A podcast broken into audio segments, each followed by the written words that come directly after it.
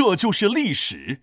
明君周文王，史上最佳调解员。闹闹，我是正义的化身，看我打败暴君商纣王！biu biu biu biu。还正义的化身呢？我看你是调皮的化身，还差不多。周文王才是真正的正义。今天啊，我们就来说说周文王。他可是历史上的好大王啊！那是掌声一响，周文王闪亮登场啦！刚开始的时候啊，周文王还不叫周文王，叫做姬昌，只是商朝的一个诸侯。那时候的姬昌就是一个三好学生了，工作做得好，封地管理得好，品德也很好，百姓们、诸侯们都拥护他。这下商纣王该羡慕嫉妒恨了。哎，你猜对了，有个坏大臣，啪啪啪就找商纣王打小报告了。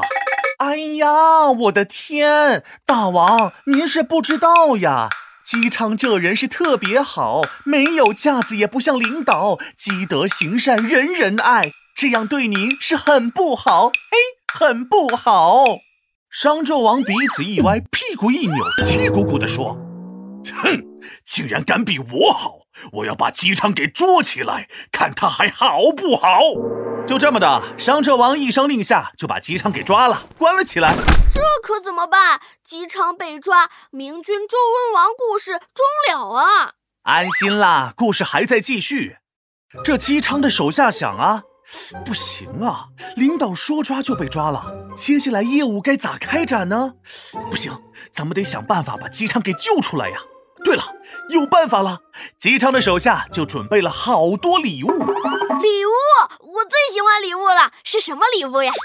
礼物有宝玉、宝马、青铜器，那是各种宝贝全都收集在一起了，就差摘下天上的星星送给你了。姬昌的手下把这些礼物一股脑的送给了商纣王，商纣王高兴的嘴巴都歪了。他说。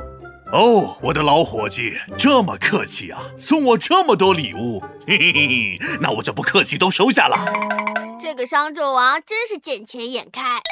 商纣王收了礼物之后，就放了姬昌，还赐给他很多兵器。姬昌回去之后是吃一堑长一智，不再像原来一样那么高调了，开始暗地里悄悄地做好事。